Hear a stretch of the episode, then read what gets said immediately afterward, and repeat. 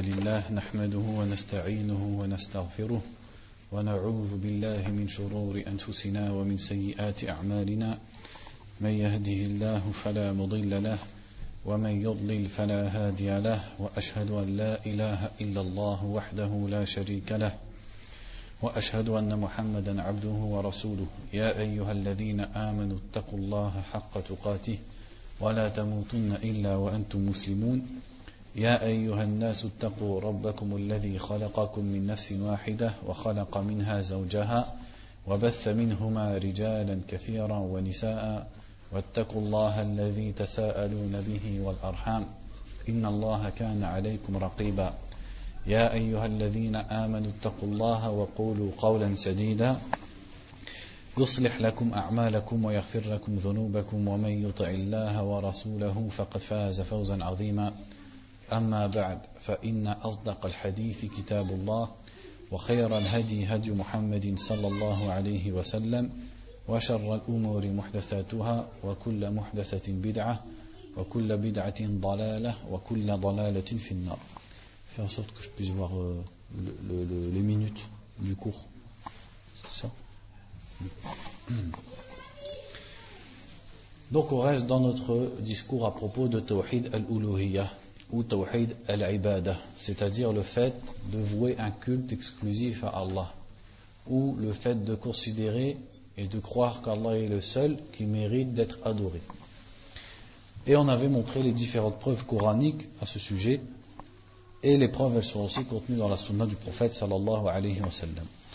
Donc notamment le hadith qui est dans Sahih al-Bukhari est rapporté de Mu'adh. Donc Mu'adh dit radiallahu anhu قال النبي صلى الله عليه وسلم يعني قال كنت رديف النبي صلى الله عليه وسلم على حمار فقال يا معاذ أتدري ما حق الله على العباد وما حق العباد على الله Donc le prophète sallallahu alayhi wa sallam a dit à Mu'adh ibn Jabal Ô oh Mu'adh, sais-tu quel est le droit d'Allah sur ses créatures et quel est leur droit sur Allah Et Mu'adh a dit Allah wa rasuluhu a'lam. Allah et son messager sont plus savants. قال حقهم حق الله على العباد أن يعبدوه ولا يشركوا به شيئا bah en fait, ça sert à rien d'enregistrer euh, les frères parce que c'est enregistré là. Donc là, ça sera ça s'enregistre.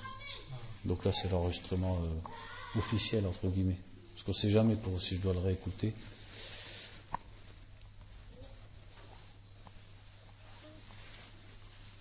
Après, il a dit وَحَقُّهُمْ عَلَيْهِ أَلَّا يُعَذِّبَهُمْ إِذَا فَعَلُوا ذَلِكَ Donc il a dit le droit d'Allah sur ses créatures, c'est qu'il l'adore et qu'il ne lui associe rien. Donc ça c'est le tawhid dont on est en train de parler, tawhid al-uluhiyya. Et le droit des créatures sur Allah, c'est qu'ils ne les punissent pas si elles font ça. Donc regardez comme ce hadith il nous montre que ce tawhid c'est le droit d'Allah. Donc c'est le plus grand des droits envers les créatures. Et quand il a dit le droit des créatures sur Allah, ce n'est pas vraiment, ce n'est pas le même, au même stade que le droit d'Allah sur ses créatures. C'est comme quand Allah dit par exemple ala rahma C'est-à-dire Allah s'est prescrit à lui-même la miséricorde. Ou quand Allah dit dans le hadith al-Qudsi inni dhulma ala. Je me suis interdit l'injustice à moi-même. C'est-à-dire, il n'y a personne qui n'a un droit sur Allah ou qui impose quoi que ce soit à Allah. Mais c'est Allah lui-même qui a déclaré par miséricorde que notre droit, c'est qu'il ne nous punisse pas si on fait ce tawhid, si on pratique ce tawhid. Donc ça, c'est dans Sahih al-Bukhari. وعن ابن عباس رضي الله عنهما قال لما بعث النبي صلى الله عليه وسلم معاذا نحو اليمن قال له إنك تقدم على قوم من أهل الكتاب فليكن أول ما تدعوهم إليه أن يوحدوا الله فإذا عرفوا ذلك فأخبرهم أن الله فرض عليهم خمس صلوات الحديث رواه البخاري Ensuite, le hadith rapporté par Abdullah ibn Abbas, qui est dans Sahih al-Bukhari, où il a dit, radiallahu anhuma, lorsque le prophète sallallahu alayhi wa sallam a envoyé Mu'ad au Yémen. Ça, c'était en l'an 10, donc juste un peu avant la mort du prophète sallallahu alayhi wa il a envoyé Mu'adh ibn Jabal comme prêcheur et aussi comme juge pour les gens du Yémen et pour les musulmans du Yémen. Donc là, on observe déjà le minhaj du prophète sallallahu alayhi wa dans la da'wah, dans le fait qu'il n'envoyait pas des groupes ignorants pour enseigner à d'autres ignorants. Mais il envoyait des savants, même s'il il devait en avoir qu'un seul, il envoie des gens qui ont de la science et qui portent du savoir. Puisque Mu'ad, il a différents affaires qui ont été rapportés sur lui, notamment le affaire qui dit que il, dit, il devancera les ulama d'une distance équivalente à 500 ans de voyage au jour du jugement. Et l'autre hadith qui dit fi ummati bil halal wal haram ibn Jabal. Un autre hadith, donc quant à l'authenticité de ces hadiths, c'est pour ça que j'ai dit il a été rapporté. Donc elle reste à vérifier ces deux hadiths. L'autre hadith qui dit que la personne la plus savante dans ma communauté à propos du licite et de l'illicite, c'est Mu'adh ibn Jabal. Donc c'est cet homme-là que le prophète sallallahu alayhi wa sallam a choisi pour envoyer pour faire la da'wah au Yémen. Et il lui a dit, tu vas aller vers un peuple des gens du livre. C'est comme si là, il lui donne une sorte de préparation. Puisque le Yémen, la situation des gens du Yémen, elle n'était pas comme la situation des gens de la Mecque et du Hizaz, qui étaient des adorateurs d'idoles. Et qui n'avaient pas une religion dans le sens, ils n'étaient ni chrétiens ni juifs. Alors que les gens du Yémen, au contraire, c'était des gens du livre. Donc quand il leur a dit tu vas vers des gens, quand il lui a dit tu vas vers des gens du livre, c'est comme si quelque part il montre que dans la da'wah, tu dois savoir à qui tu t'adresses pour être préparé au dialogue et être préparé à présenter ta da'wah de la meilleure façon, selon la personne à qui tu t'adresses. Donc en tout cas, regardez, ce qui est voulu dans le hadith ici, c'est que la première chose, il lui a bien dit. Donc je finis le hadith. Lorsqu'il a envoyé Mu'adh au Yémen, il lui a dit, sallallahu alayhi wa sallam, que la première chose à laquelle tu les appelles soit an yuwahidullah. Donc dans une autre version, il a dit, shahadatu an la ilaha illallah. L'attestation de la ilaha illallah. Dans une autre version, il a dit an yuwahidullah. C'est-à-dire, l'autre, un, rapporteur a rapporté le hadith en disant l'attestation de la ilaha illallah. Un autre rapporteur a dit an yuwahidullah. Si on traduit comme ça littéralement, qu'ils unifient Allah. Ou plutôt, on va dire qu'ils croient qu'Allah est unique dans son adoration. Ou qu'ils adorent Allah uniquement. C'est le verbe qui est tiré du tawhid. Ce qui prouve qu'à l'époque des salafs, puisque ces rapporteurs de hadith sont dans les générations des salafs, eh le tawhid, c'est un synonyme de la shahada de la ilaha illallah.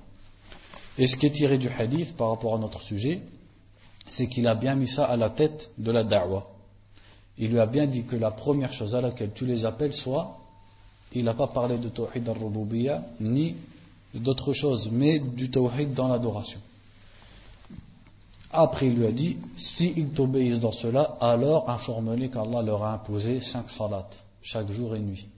Et s'ils t'obéissent en cela, alors informe-les que Allah leur a imposé une aumône qui est retirée de leurs pauvres pour être redistribuée, pardon, qui est retirée de leurs riches pour être redistribuée à leurs pauvres, c'est-à-dire la zakat. Donc il lui a enseigné c'est-à-dire le fait d'aller étape par étape et aussi d'aller du plus important au moins important. Donc on commence par tawhid et une fois que ça c'est compris, et regardez comme ici dans cette version du hadith, il a dit lorsqu'ils ont connu cela.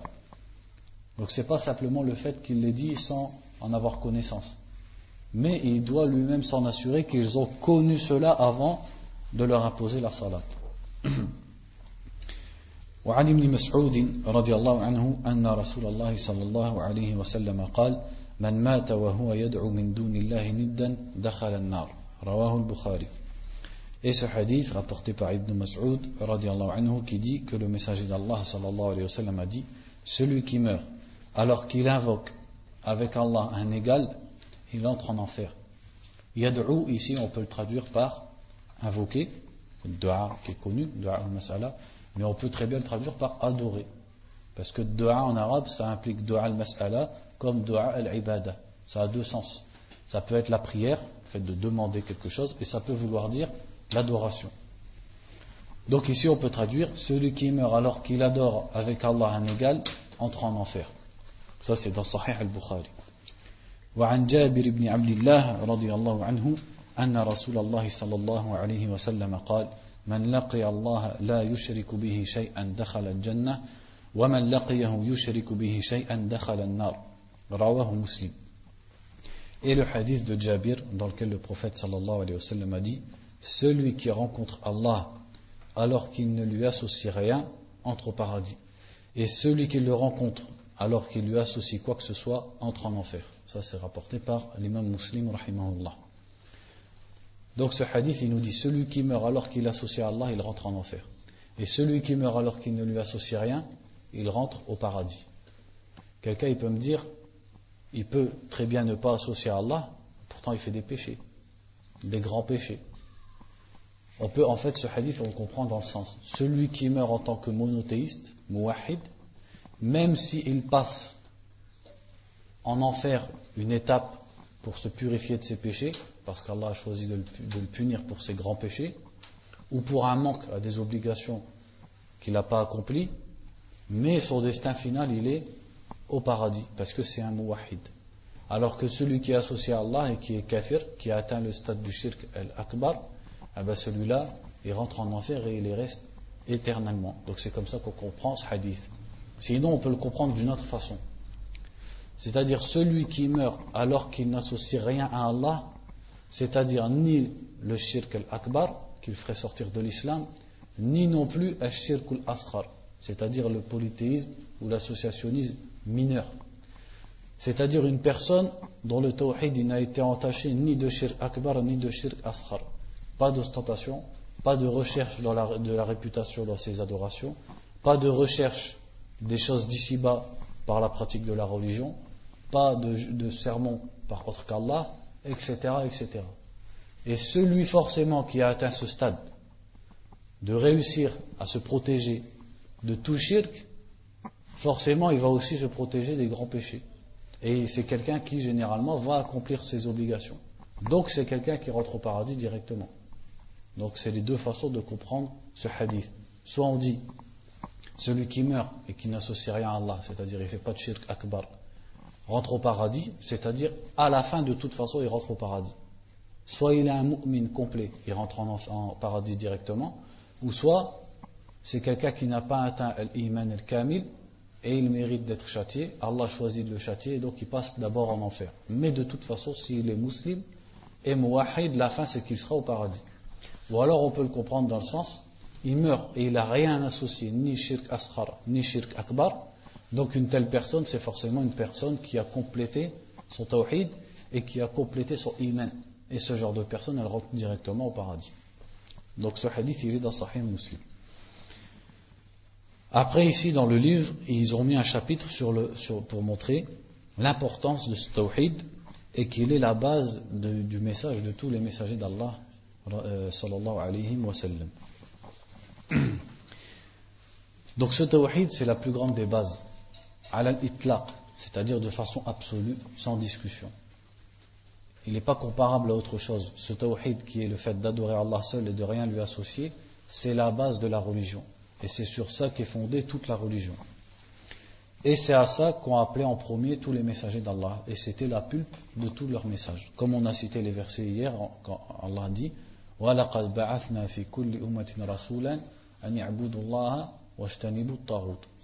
Nous avons envoyé à chaque communauté un messager pour leur dire adorez Allah et écartez-vous du Tawhid.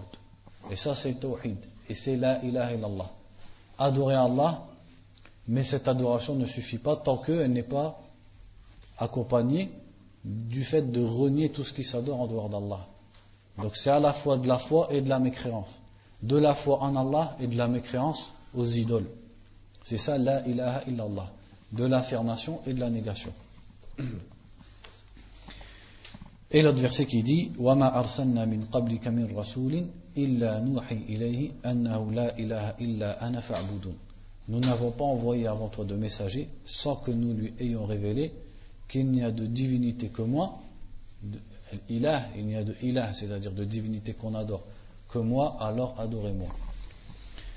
Et là, donc, il y a toute une suite de versets, les versets qui montrent et qui racontent les messages des différents prophètes. Et encore une fois, je répète que le fait qu'il y ait des histoires dans le Coran, que ce soit les histoires des anciens prophètes, ou alors les histoires des enfants d'Israël ou des chrétiens et qui nous montrent leur blâme dans le Coran, c'est pas juste des histoires pour être des histoires, c'est-à-dire pour se les raconter et pour faire dormir les enfants le soir. C'est pas ça qui est voulu dans ces histoires. Ce qui est voulu dans ces histoires, c'est d'en tirer des leçons. Donc lorsqu'Allah nous montre, nous parle des prophètes, on en retire le minage dans la da'wah. C'est-à-dire comment ils ont fait da'wah à leur peuple. Qu'est-ce qu'ils ont subi dans la da'wah et comment ils ont patienté. Et notamment, on en retire que la première chose à laquelle ils appelaient, c'était at-tawhid. Comme les histoires des gens du livre, on en retire les erreurs dans lesquelles on ne doit pas tomber.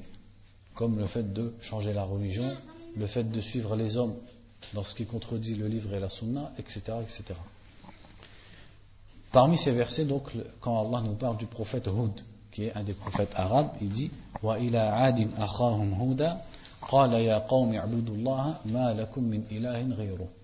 C'est-à-dire, au peuple de Had, nous avons envoyé leur frère Hud. Il leur dit Ô mon peuple, adorez Allah, vous n'avez pas d'autre divinité que lui. Donc tel était son message à ce prophète qui était un prophète arabe. وقال تعالى وإلى ثمود أخاهم صالحا et l'autre verset qui dit, à propos de Salih, qui était un prophète arabe envoyé aux gens de Thamoud. Au, au Thamoud, nous avons envoyé leur frère Salih. Il leur dit, ô mon peuple, adorez Allah, vous n'avez pas d'autre divinité que lui. La même chose que Hud. Et l'autre verset, qui est semblable qui dit, Wa ila Madiana akhahum shu'ayba. Et à Madian, nous avons envoyé Shu'aib, un autre prophète arabe. Il leur dit Ô mon peuple, adorez Allah, vous n'avez pas d'autre divinité en dehors de lui. Donc tel était le message de tous ces prophètes, dont Allah nous a donné l'exemple dans le Coran.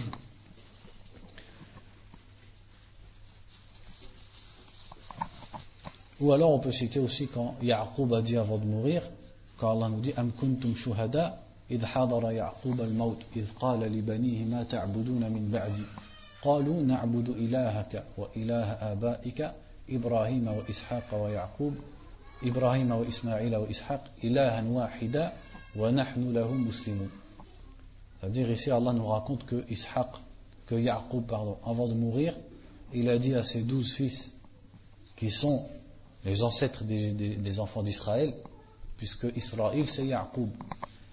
Il leur a dit Qu'est-ce que vous allez adorer après moi? Et il leur a dit Nous allons adorer le Dieu de nos pères, qui sont Ibrahim, Ismaïl et Ishaq, un Dieu unique, et nous lui sommes soumis. Donc c'est le Tawhid, Tawhid al-Ibadah. Et d'autres versets encore. Ou alors aussi, ils auraient pu citer ici, ou peut-être ils vont le faire par la suite, c'est le, verset où Allah nous raconte le dialogue entre Youssouf et son compagnon de la prison, quand il leur a dit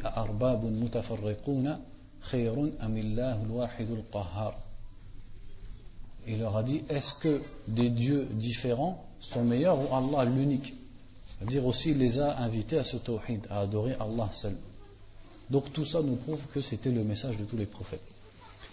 Ensuite, ils ont mis ici une série de versets qui montrent que ce tawhid, en plus d'être le message de tous les prophètes, il était le sujet de dispute entre les prophètes et leur peuple. Ce qui nous montre que le sujet de dispute entre les prophètes et leur peuple, c'était pas de croire en Dieu, comme on l'a expliqué hier.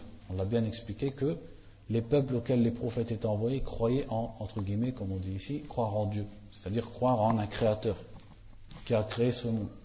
Ça, c'était déjà admis chez eux la dispute entre eux et les prophètes est ce qui leur a fait refuser le message des prophètes, et ce qui nous aide à comprendre le message des prophètes, c'est qu'ils ne voulaient pas réserver leur culte à Allah. Ils croyaient en Allah, mais ils refusaient de délaisser l'adoration de, leurs, autres divinités. Comme il, s'est cité ici à propos du peuple de Nuh, donc qui est le premier peuple à avoir reçu un messager, comme c'est rapporté dans Sahih al-Bukhari, où Ibn Abbas explique que la première fois que le shirk est apparu sur terre, c'était à l'époque de Nuh. Et que les cinq divinités qu'on va citer ici dans le verset étaient cinq hommes pieux du peuple de Nuh, donc qui étaient des gens sur le tawhid, puisque le shirk n'était pas encore apparu sur la terre. Mais au fil, quand ils sont morts, ils ont fait des statues à leur effigie. Au début, c'était pour se rappeler d'eux.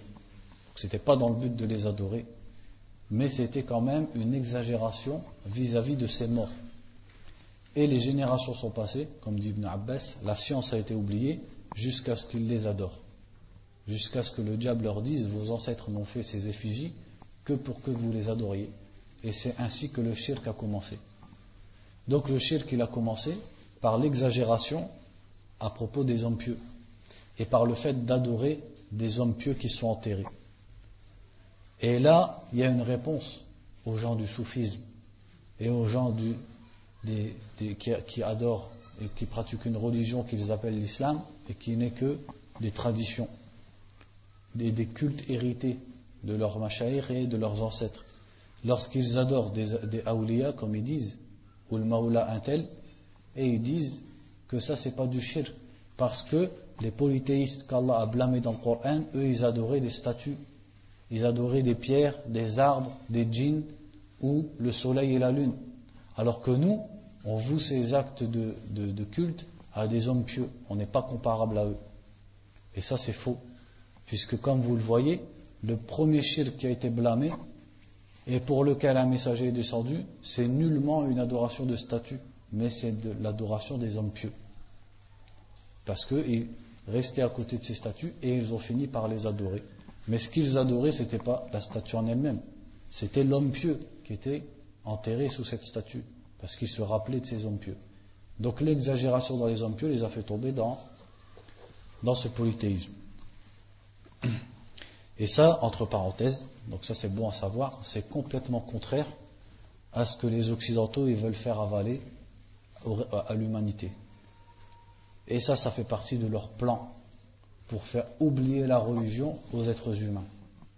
Parce que cette religion, elle, rend les êtres humains esclaves d'Allah. Et eux, ils veulent rendre les êtres humains esclaves d'autre chose, que ce soit l'argent ou etc. Que l'être humain, il n'est plus quelque chose pour lequel il soit esclave, mais qu'il soit libre. Alors qu'en vérité, il ne sera pas libre, puisqu'il sera esclave de ses propres passions, esclave de l'argent, esclave des philosophies. Donc ces gens-là, qu'est-ce qu'ils disent? Ils disent que, au contraire, les êtres humains, qui au début ne savaient pas parler, alors que nous on sait qu'Adam, il a reçu le langage de la part d'Allah. Donc regardez le contraire, regardez la différence énorme entre les deux, les deux, les deux doctrines ils disent que l'être humain, au départ, il était polythéiste. C'est-à-dire les hommes des cavernes, là, qui étaient humiliés. Quand on, regarde comment ils nous présentent nos ancêtres, c'est presque comme des animaux, humiliés, et, et comme s'ils n'avaient rien à faire sur terre, puisque là où ils sont, à chaque fois ils meurent et ils ont des difficultés à vivre. Alors que c'est le contraire de ce que le Coran nous enseigne, puisque le Coran nous enseigne que cette terre a été créée pour l'être humain et qu'Allah a facilité à l'être humain la vie sur terre, puisqu'il a tout sorti pour que l'être humain puisse manger, se vêtir, habiter, etc. Encore une fois, regardez la distance entre les deux doctrines. Et donc que ces hommes, qui, pour, eux, nos ancêtres, c'était des gens ignorants qui ne savaient pas parler et encore moins écrire. Et donc lorsqu'ils ont, vu la pluie tomber et lorsqu'ils ont vu l'orage éclater, ils se sont dit, comme ils n'avaient pas encore le savoir qu'on a maintenant, parce qu'on sait que la pluie, elle se fait avec la condensation, et que l'orage, c'est par rapport à l'électricité, et tout ce blabla, comme ils ne savaient pas tout ça, ils ont dû s'inventer des dieux qui faisaient ces effets naturels. Un dieu qui fait tomber la pluie, un dieu qui fait tomber, qui fait l'orage, un dieu qui fait pousser les plantes, etc. Donc dans leur doctrine à eux, les êtres humains étaient au départ polythéistes. Et c'est pour ça qu'ils aiment bien nous rappeler la civilisation grecque, la civilisation égyptienne et la civilisation des Aztèques, etc., d'Amérique du Sud. Il n'y a pas de mal à ce qu'on parle de tout ça, parce que des fois il faut faire le rapport entre ce qu'on étudie et les mécréants chez lesquels on vit, pour comprendre un peu comment ils fonctionnent, pour qu'après on sache leur parler, et on sache ce qu'ils ont dans la tête, et on sache à quoi ils veulent nous appeler. Donc pourquoi à chaque fois il nous parle de ces civilisations-là? Parce que soi-disant c'était des civilisations polythéistes. Les Grecs, ils avaient plein de dieux. Un dieu qui fait telle chose, l'autre il fait les végétations, l'autre il fait la pluie, l'autre il s'occupe de la mer. Et c'est plus tard dans le Moyen-Orient que est arrivée l'idée d'un seul Dieu. Et de là seraient nés les trois grands monothéismes, qui sont le judaïsme, puis le christianisme, puis l'islam. Quand ils vous disent ça, qu'est-ce qu'ils veulent vous dire? C'est que le monothéisme, en vérité, c'est quelque chose de... C'est-à-dire déjà, c'est une finalité à laquelle les êtres humains sont arrivés, alors qu'au départ, ils étaient polythéistes. Et que le monothéisme, c'est simplement le fait de croire qu'il y a un seul Dieu qui gère l'univers, puisque tous ces peuples dont ils nous parlent en tant que monothéistes, pour nous, c'est des mouchriquines, puisqu'ils adorent autre qu'Allah. Parmi les juifs, les chrétiens et autres, ou les gens de euh, Babylone, etc. Et aussi, ce qu'ils veulent vous faire croire, c'est que, ah ben, après tout, le polythéisme, c'est qu'une doctrine parmi les autres, qui est passée dans les êtres humains, et qui appartient à une région particulière. Donc, si toi, tu es noir, ou maghrébin, ou indien, ou blanc d'Europe, tu rien à voir avec ce polythéisme. Celui qui a peut-être à voir avec ce polythéisme, ben c'est l'arabe, le juif, et ceux qui peut-être certains perses, c'est-à-dire tout ce bassin-là, le Moyen-Orient, l'Irak, la péninsule arabique, le Shem, c'est-à-dire la Syrie, etc. Ces gens-là, peut-être, s'ils nous parlent de monothéisme, on peut dire c'est vrai, vous, vous avez un rapport avec. Mais nous, les Blancs, ou nous, les Noirs, ou nous, les Indiens, ou nous, les Chinois, qu'est-ce qu'on a à voir avec votre polythéisme? Pardon, avec votre monothéisme vous avez compris le mécanisme? Donc regardez dans leur doctrine pour répéter, les hommes, ils ne savaient ni parler ni écrire, donc ils se sont inventés plein de dieux dans ar cest c'est-à-dire plein de dieux qui gèrent l'univers, et par la suite, avec l'évolution des pensées, dans une région précise du globe est arrivée cette idée qu'il y avait un seul Dieu qui contrôlait l'univers, sans, forcément qu'on n'adore que ce Dieu, puisque les juifs et les chrétiens, ils ont adoré encore d'autres divinités, mais ils croyaient en un Dieu suprême. Donc vous, vous autres qui n'êtes pas de cette région, vous n'avez rien à voir, ça n'a rien à voir avec vos, ancêtres, et vos ancêtres, ils étaient, eh bien, soit euh, euh, animistes, il y, a, différents mots, vaudou, animiste, euh, comment ils appellent ça ici, là, les Celtes, avec leurs druides, etc., shintoïstes, etc. Et ils vous sortent plein d'autres religions. Pourquoi? C'est pour créer dans l'être humain une identité qui l'écarte du monothéisme. Et à ce moment-là, l'être humain, il se sent loin de cette doctrine. Et il se dit finalement, cette doctrine qui est de croire en Dieu, eh ben, c'est pas, pas, pas fondé dans l'être humain. C'est qu'un truc historique, et j'ai rien à voir vis-à-vis de mes racines, j'ai rien à voir avec cette doctrine. Alors que l'islam, qu'est-ce qu'il nous dit? Il nous dit tout l'inverse. C'est que Adam, premièrement, il était éclairé. C'était pas un singe. C'était un homme à qui Allah a enseigné le nom de chaque chose et devant qui il a ordonné aux anges de se prosterner. Et il adorait Allah seul sans rien lui associer et toute sa descendance. Donc les gens, ils étaient au départ monothéistes dans Al-Rububiyya et dans l'Uluhiyya. Et après, à cause des événements que Ibn Abbas nous a racontés dans le peuple de Nour, est arrivé le shirk pour lequel Allah a envoyé les messagers, qui est le shirk dans al-uluhiyya, toujours pas dans al-rububiyya. Et si on regarde en vérité les civilisations, le shirk fil rububiyya, il il est assez étranger.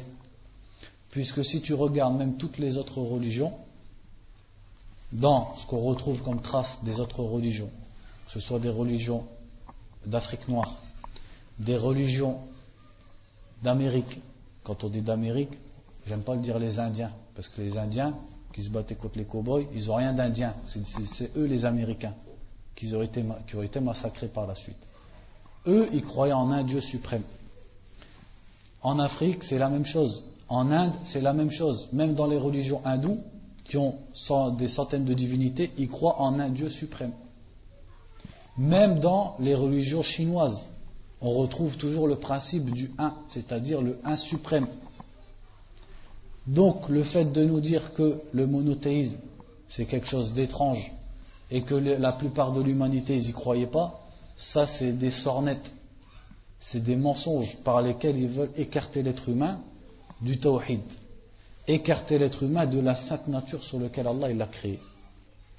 Et ça, il faut être éveillé à ça, parce qu'on vit dans leur environnement et nous-mêmes et nos enfants subissent cette da'wa où on leur dit que, après tout, l'être humain, c'est un animal comme un autre, et le monothéisme, il n'a jamais connu, et le peu qu'il a connu, ces gens qui l'ont connu, tu n'as rien à voir avec eux.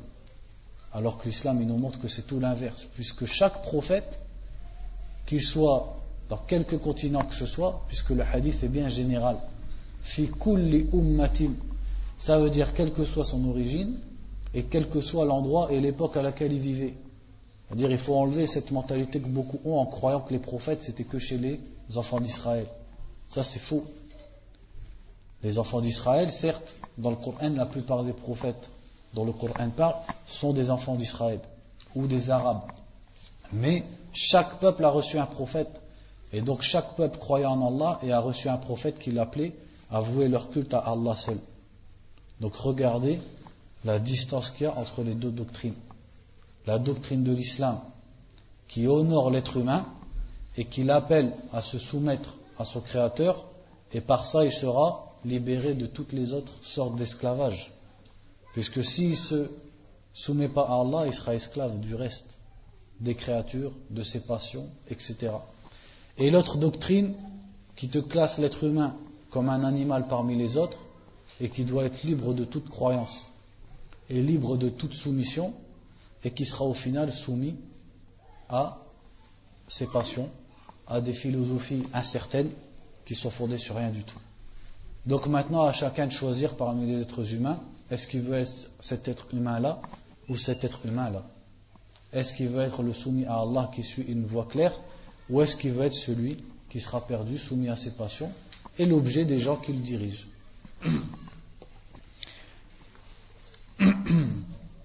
Donc, à propos du peuple de Nuh, pour revenir à notre sujet, les versets disent وقالوا, c'est-à-dire le peuple de Nuh, وقالوا لا تذرن آلهتكم ولا تذرن ودا ولا سواعا ولا يغوث ويعوق ونسرا وقد أضلوا كثيرا ولا تزد الظالمين إلا ضلالا En fait, là, c'est Nuh. Allah nous cite Nuh. Lorsqu'il s'est adressé à Allah, il a dit à propos de son peuple Ils ont dit ne délaissez pas vos divinités et ne délaissez pas Wad et Suwa' et Yarouth et Ya'uq et Nasr.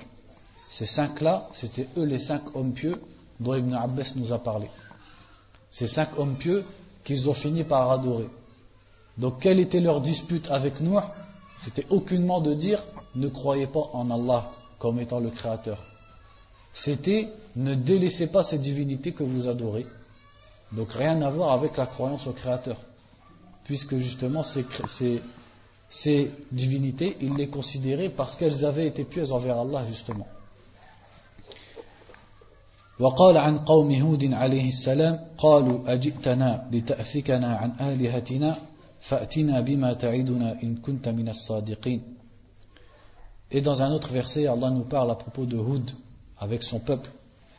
Et Allah nous dit, ils ont dit, ils lui ont dit, c'est-à-dire à Hud, est-ce que tu nous es venu pour nous dévier de nos divinités? Et, et ayez bien à l'esprit que quand je traduis divinité, c'est aliha, c'est-à-dire la chose qu'on adore. Donc, es-tu venu pour nous défier, pour nous dévier, pardon, de ces choses qu'on adore Ramène-nous donc ce que tu nous promets, c'est-à-dire le châtiment, si tu es véridique.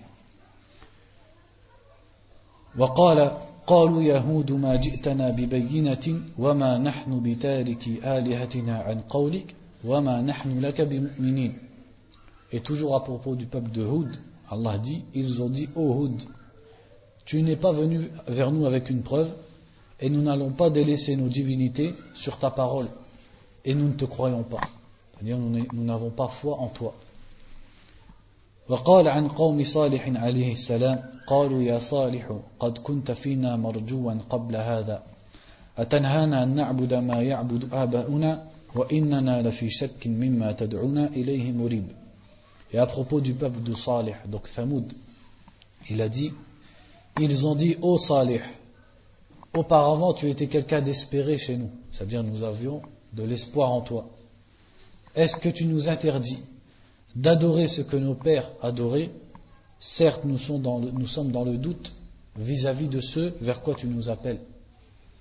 Donc regardez comme il disait, est-ce que tu, en blâmant, c'est-à-dire en reniant son message, C'est pas une simple question. C'est une question qui veut dire que il renie son message. Est-ce que tu nous ordonnes de délaisser et de ne pas adorer ce que nos pères adoraient? Ce qui prouve que l'objet de dispute entre Salih et son peuple, c'était le fait d'adorer Allah seul et de délaisser l'adoration d'autres. Donc, tawhid al-ibad. وقال عن قوم شعيب عليه السلام قالوا يا شعيب أصلاتك تأمرك أن نترك ما يعبد آباؤنا أو أن نفعل في أموالنا ما نشاء إنك لأنت الحليم الرشيد Et le peuple de Madian, lorsqu'ils ont dit à Shu'aib, Ô oh Shu'aib, est-ce que ta prière t'ordonne de délaisser ce que nos pères adoraient et t'ordonne, et nous, ou plutôt nous empêche de faire ce que nous voulons de notre argent, parce que c'était des gens qui, transgressaient dans l'argent, est-ce que c'est toi, certes, Al-Halim al-Rashid, c'est-à-dire il se moque de lui. Est-ce que c'est toi, Al-Halim al-Rashid, qui est bien guidé?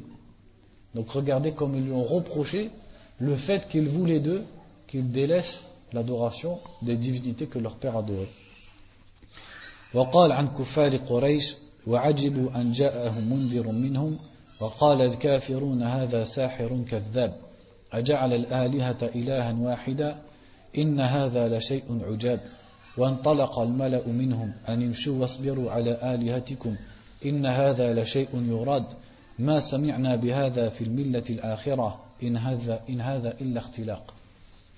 Et enfin le peuple de Quraysh, donc les mécréants à qui a eu affaire le prophète sallallahu alayhi wa sallam, Allah les cite en disant Ils se sont étonnés que leur soit venu un avertisseur parmi eux. Et les mécréants ont dit Voici un sorcier menteur, c'est-à-dire Mohammed. A-t-il fait des divinités une divinité unique? Donc divinité dans le sens, ce qu'on adore. A-t-il réduit toutes les divinités qu'on adore à une seule divinité qu'on doit adorer? Voilà là une chose étonnante. Et al-mala, c'est-à-dire les haut placés d'entre eux, se sont dit Isberu ala alihatikum. Patientez avec vos divinités. C'est-à-dire restez assidus à l'adoration de vos divinités. Voici une chose qui est voulue. Nous n'avons pas entendu cela dans la dernière religion, ce n'est qu'une invention.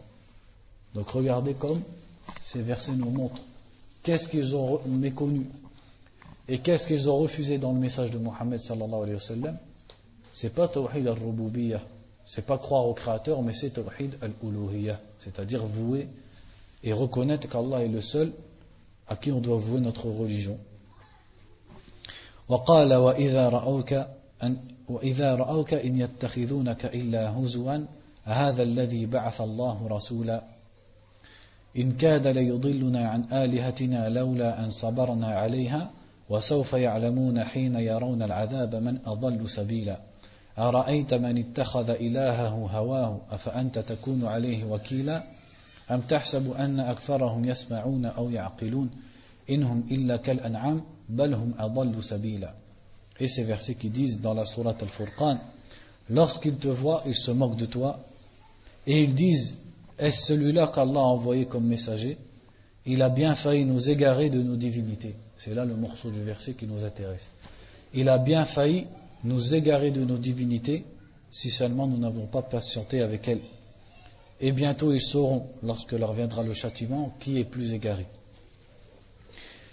Et aussi, ça c'est dans le Coran, et il y a aussi des textes de la Sunna qui montrent ça, donc comme le hadith qui dit أمرت أن أقاتل الناس حتى يشهدوا أن لا إله إلا الله وأن محمدا رسول الله ويقيموا الصلاة ويؤتوا الزكاة فإذا فعلوا ذلك عصموا مني دماءهم وأموالهم إلا بحق الإسلام وحسابهم على الله Donc ce hadith qui est dans les deux sahih, dans lequel le prophète sallallahu alayhi wa sallam a dit On m'a ordonné de combattre les gens jusqu'à ce qu'ils témoignent qu'il n'y a de divinité, ou plutôt qu'il n'y a de vraie divinité qu'Allah, et que Mohammed est le messager d'Allah, et qu'ils accomplissent la salat, et qu'ils payent la zakat.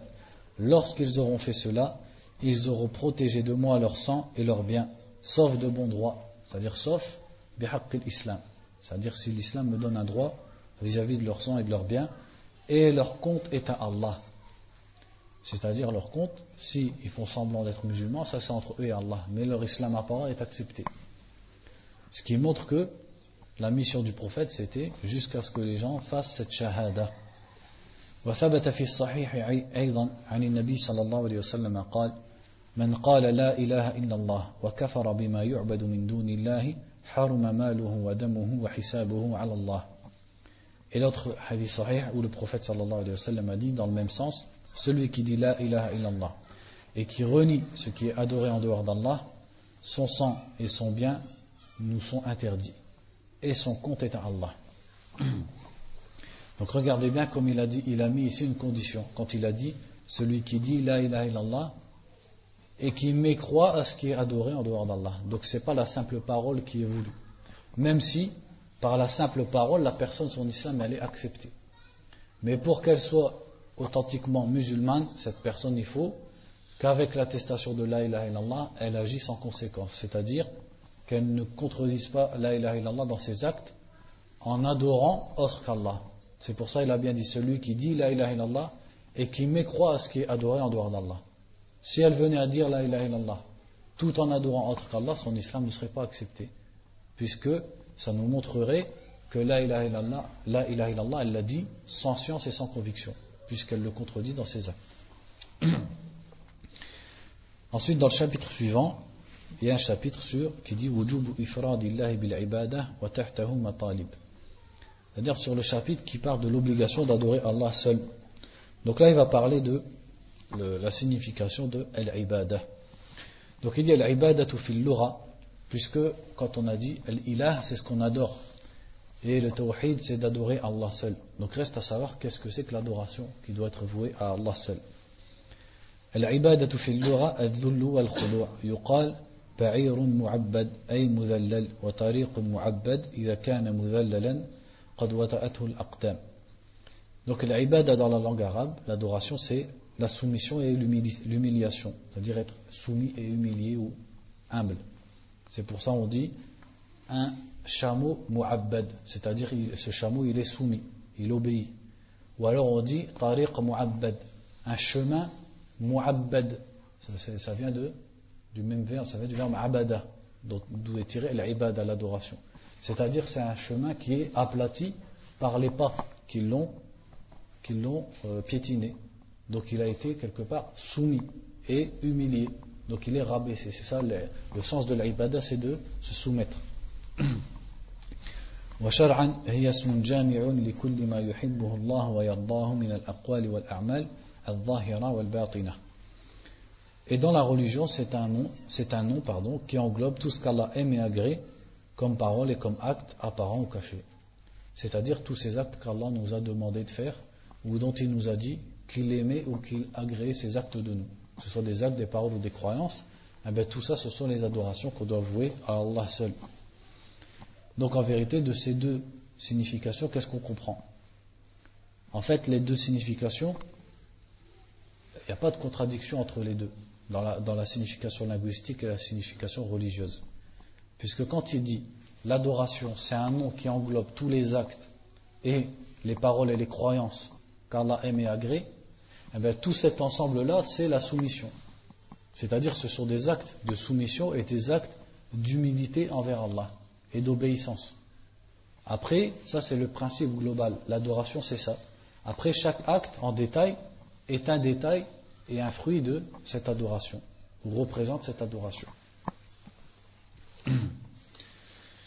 Après, ils disent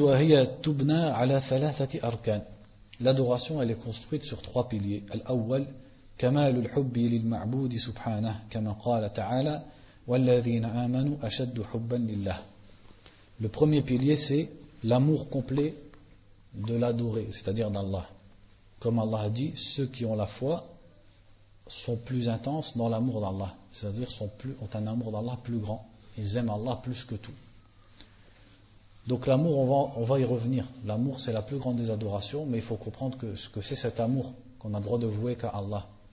C'est-à-dire, ça ne veut pas dire qu'on n'a pas le droit d'aimer, par exemple, ses parents ou son épouse ou ses enfants, puisque ce n'est pas le même amour. Là, on parle de l'amour qui est une adoration.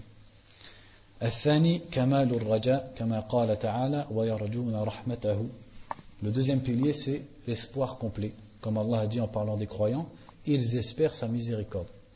الثالث كمال الخوف من الله سبحانه كما قال تعالى ويخافون عذابه Et le troisième, c'est la crainte complète. Toujours dans le même verset, en parlant des croyants, Allah, Allah dit Ils espèrent sa miséricorde et ils craignent son châtiment.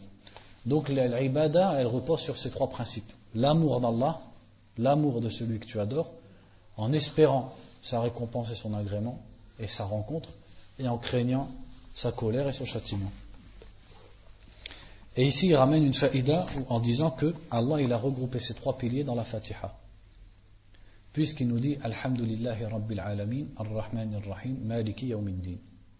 Donc quand Allah dit Alhamdulillahi Rabbil Alamin, quand on dit Alhamd, la louange, c'est-à-dire Al-Thana, quand tu loues quelqu'un en arabe, quand tu fais le hamd, c'est pas comme Al-Shukr. Al-Shukr, c'est quand tu remercies quelqu'un. C'est-à-dire directement, pourquoi je vous parle du Shukr Ça nous aide à comprendre c'est quoi le hamd. Le rapport entre les deux nous aide à comprendre qu'est-ce que c'est que le hamd. Al-Shukr, premièrement, ça peut être une parole, comme ça peut être un acte. Et Al-Shukr, c'est-à-dire la reconnaissance, se fait envers quelqu'un qui t'a fait une ni'ma. C'est-à-dire il t'a donné quelque chose ou il t'a aidé, il t'a fait un bienfait. En récompense, tu lui fais, ou plutôt en réponse, tu lui fais Eshukr. Eshukr, ça peut être par la langue, comme si tu lui dis Ashkuruka, je te remercie pour ce que tu m'as donné, et ça peut être par les actes. Par exemple, tu peux être reconnaissant envers ton père par le fait de lui faire un bisou, par exemple, sur le front, ou de euh, lui apporter quelque chose qu'il aime bien, par reconnaissance parce que lui, il t'a fait quelque chose de bien. Donc ça, c'est shukr, le remerciement. Et quand vous regardez, shukr, c'est que pour quelque chose qu'on te donne ou qu'on te fait. Tu dis pas, je remercie un tel parce qu'il est courageux. Ou alors, je remercie un tel parce qu'il est beau. Shukr, ça peut parce que c'est pas pour une qualité que la personne est là, qui ne te touche pas. Alors que le hamd, c'est à la fois pour ce qu'il te fait comme bien, mais aussi pour les qualités qu'il a. Donc c'est plus complet que shukr. Mais c'est moins complet dans le sens où Alhamd c'est qu'avec la langue. Tu dis pas je l'ai euh, hamidtuhu biyadayya. Je l'ai, hamd entre guillemets, je l'ai loué avec mes deux mains. Alhamd ce n'est qu'avec la langue. Et bien sûr, ça vient du cœur. On, est reconnaissant avec les actes, mais on ne fait pas le hamd avec les actes. Alhamd c'est avec la langue. Donc Al-Hamd, c'est de louer quelqu'un, soit pour le bien qu'il t'a fait, ou soit pour ses qualités qu'il a.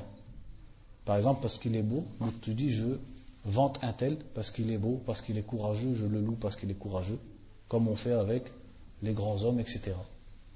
Donc pour revenir, quand on dit Alhamdulillah, la louange d'Allah, quand on dit Alhamdulillah, c'est pas comme si on disait Hamdun Lillah. Si on disait hamdun lillah, ça voudrait dire une louange. Je dis une louange pour Allah. Mais quand on dit alhamdulillah, c'est comme si on disait, on disait pardon, la louange complète, la louange parfaite et toutes les louanges possibles, elles sont à Allah. Quand on a dit que la louange, elle est en réponse des bienfaits et elle est en réponse des belles qualités de la personne que tu loues, Qu'est-ce que ça implique le fait que toutes les louanges et les louanges plus parfaites soient à Allah? Qui me répond là? On va répéter.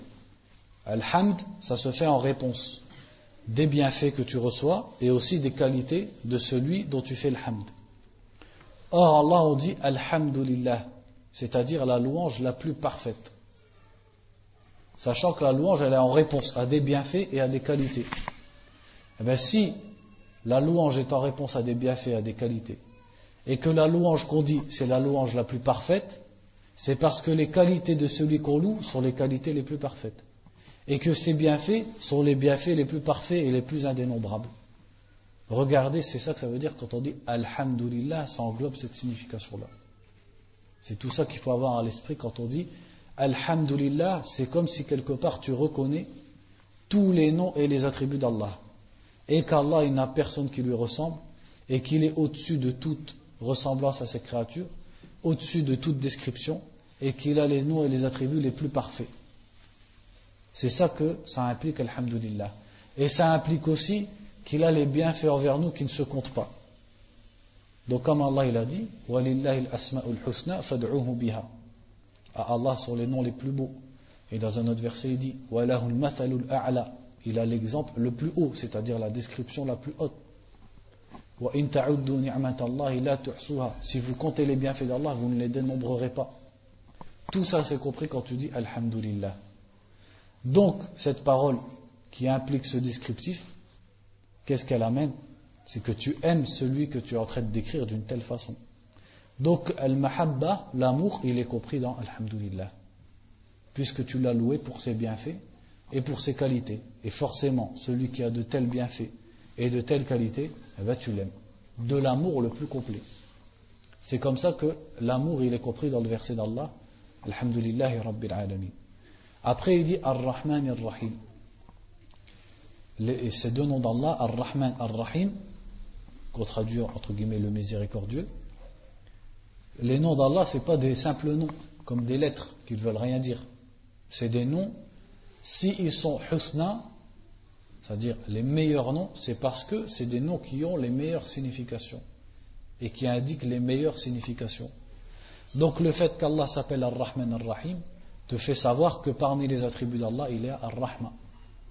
Et parmi les actes d'Allah, il y a le fait de faire miséricorde à ses créatures. Et celui qui est de cette sorte, eh bien, tu vas espérer sa rahma, espérer qu'il te pardonne, espérer qu'il accepte ton repentir, espérer qu'il te fasse entrer au paradis. Tout ça par sa rahma. Donc l'espoir, il est contenu dans le deuxième verset. Et le plus simple à comprendre, c'est le troisième verset. Maliki yawmiddin, celui qui possède le jour de la rétribution. Là, c'est évident que ça inspire la peur. Puisque ad-din, ça veut dire al-jaza, la rétribution pour ce que tu as fait.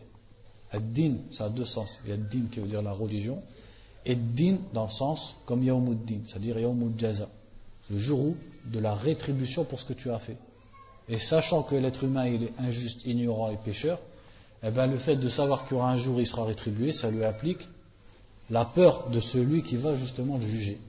Donc regardez comment ces trois versets, ça c'est une des sagesses de la Fatiha, eh bien ils englobent les trois piliers de l'ibada, les trois piliers de l'adoration. Euh, on va s'arrêter là, je pense, Inch'Allah. 52 minutes. On va s'arrêter là et puis on fera, continuera demain. Inch'Allah, une dernier course sur le sujet. Subhanakallahumma ashhadu an ilaha illa. وأستغفرك وأتوب إليك.